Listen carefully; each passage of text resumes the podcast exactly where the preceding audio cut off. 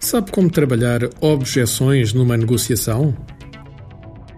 Seja na venda, seja numa negociação que não esteja propriamente ligada às vendas, existe sempre uma fase complicada que pode concretizar ou matar por completo o ato negocial. Trata-se precisamente da forma como lida com as objeções que surgem no processo negocial. Mas pergunta, e muito bem, qual é a forma mais indicada de lidar com objeções? Em primeiro lugar, devemos preparar o processo negocial de vários pontos de vista. Ou seja, devemos colocar-nos no lugar de cada uma das partes que está presente na negociação e analisar quais são as objeções que poderão vir a surgir no ato da negociação. Se tivermos em mente a nossa estratégia para a negociação, sabendo o que queremos obter e, acima de tudo, como o queremos obter, não será difícil chegar a algumas das objeções que irão surgir de cada uma das partes tiver alguma dificuldade, procure ajuda de outras pessoas da sua empresa para fazer um brainstorming acerca de como é que a negociação poderá vir a decorrer. Se quiser um exercício simples para sentir um pouco mais profundamente cada uma das partes, peguem várias cadeiras, uma por cada interveniente no processo. Para tornar a descrição mais simples, vamos assumir que é apenas entre duas partes e coloque as cadeiras à distância normal de uma reunião. Cada uma das cadeiras irá representar uma das pessoas presentes na negociação. Sente-se na sua cadeira e, por um momento, alucine. Eu sei que disse mesmo alucine, vai ver que não custa nada. E imagine que nas outras cadeiras se encontram sentados, de facto, os outros intervenientes no processo comercial. Agora, na sua cadeira, sinta a negociação e procure analisar do seu ponto de vista como é que o processo irá correr? Vai ver que ao focar a sua mente no processo, as ideias irão começar a surgir e rapidamente entrará no espírito do exercício.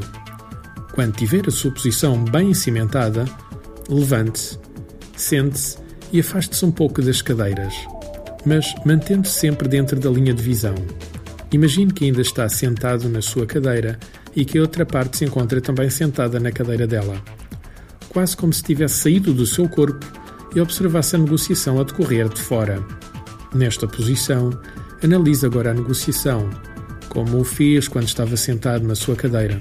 Vai ver que a perspectiva muda e, estando fora, consegue analisar a situação de uma forma muito mais fria. Guarde esse resultado para si e sente-se na cadeira do seu adversário, como se fosse ele, estando você ainda na sua própria cadeira. Pergunta a si próprio se eu fosse X, como é que eu conduziria esta negociação? Vai ver que o facto de estar sentado na cadeira da outra parte trará uma nova perspectiva do processo negocial. Invista algum tempo analisando o que sente, ou que provavelmente faria, e acima de tudo, que objeções iria colocar ao processo negocial. Por último, levante-se e volte-se a sentar na sua cadeira. Analise agora se a perspectiva que tinha inicialmente da negociação se mantém. Provavelmente não. Mas com certeza terá um maior entendimento de todos os pontos de vista possíveis da negociação. Se tiver mais do que dois intervenientes, é só adicionar cadeiras e ir passando por cada uma das posições. Agora que tem uma ideia maior das objeções que podem surgir, é uma questão de preparar respostas à prova de bala. Quanto mais preparado estiver, melhor irá decorrer a sua negociação. Tente, acima de tudo, prever vários níveis de resposta da outra parte.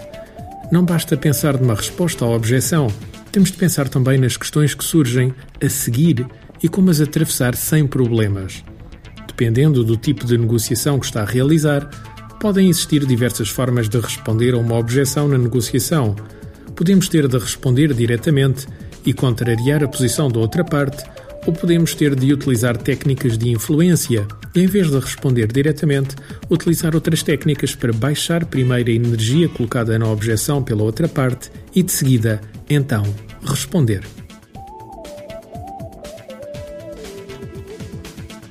Artigo de José Almeida, locução de João de Souza, produzido nos estúdios da Universidade Autónoma de Lisboa Procure mais recursos no site ideiasedesafios.com.